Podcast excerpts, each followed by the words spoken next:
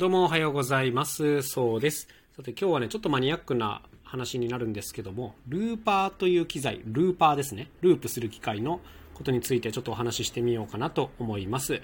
まあ、楽器をやっていてね、ライブとかをやる方だったら、ルーパーというものはご存知の方も多いかもしれないですね。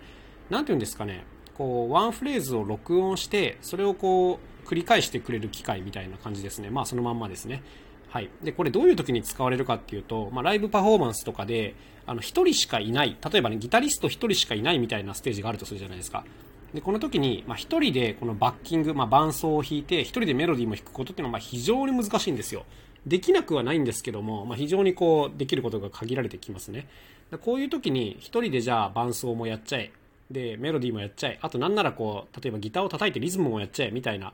こういうことがやりたいっていうことあるわけですよ。で、こういう時に大活躍するのがルーパーでして、まあ、例えば、4小節分っていう長さを録音して繰り返すっていうのを設定しといて、であとはその場でね、こう4小節ずつ弾いてリピートさせれば、まあ、その上でどんどん音が重ねていけるという、まあ、こんな機械になっております。まあ、こういうね、ソロギタリストとか、あとはね、そうだな、ボイパの方とかね、まあ、それこそボーカリストさんとか、あとパーカッショニストの方がよく使ってるなという印象があったりします。まあ、使い方によっては非常に便利なものなんですけども、まあ、このルーパーっていう装置がですね、あの、便利ではあるんですけど、面白いかどうかっていうところがちょっと問題だなと思っていまして、あの、実はカジーでも持っているんです、1台。結構いいやつを持ってまして、あの、以前使っていたりもしたんですけども、まあ、というのはね、なんかこのルーパーのパフォーマンスを見るたびに、それ複数人数でやった方が面白いんじゃないの？って思っちゃうことがあるわけですよ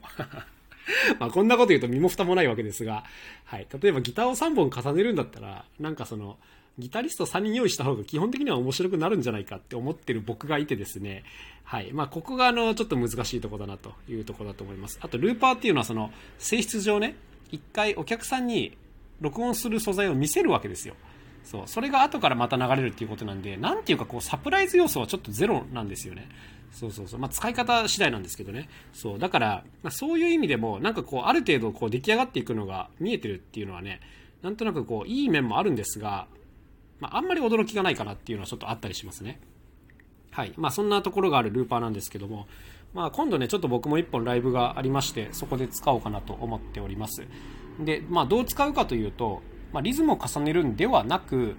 なんていうかこう、いろんな効果音を重ねて森みたいな音を作ろうかなというふうに思っております。まあ、葉っぱのガサガサみたいな音とか、そうですね、木の実がガラガラってなる音とか、まあ、鳥がピヨピヨっと鳴く音とか、まあ、こういうのをいろいろ多重で重ねてやろうかなと思っております。で、まあ、これはいいんですけども、こっからがちょっと専門的な話ですね。あの、僕が持っているルーパーっていうのはですね、あの、5トラック取れるんですよ。はい。まあ、5系統音が作れるというか。で、その5系統ごとに、例えば音量が調整できたり、こうエフェクトが調整できたり、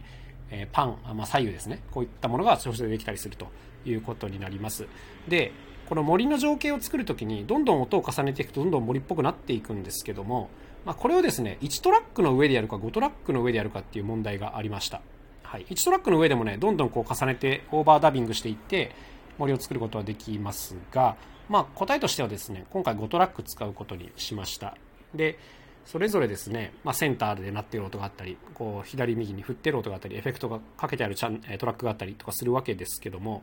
まあ、こういったものを最初に5トラック分用意すると。で、あとはですね、この曲の進行に合わせて、このそれぞれのトラックの音量を上げたり下げたりすると、この、なんていうんですか、森の密度が変えられるんですよ。わかります？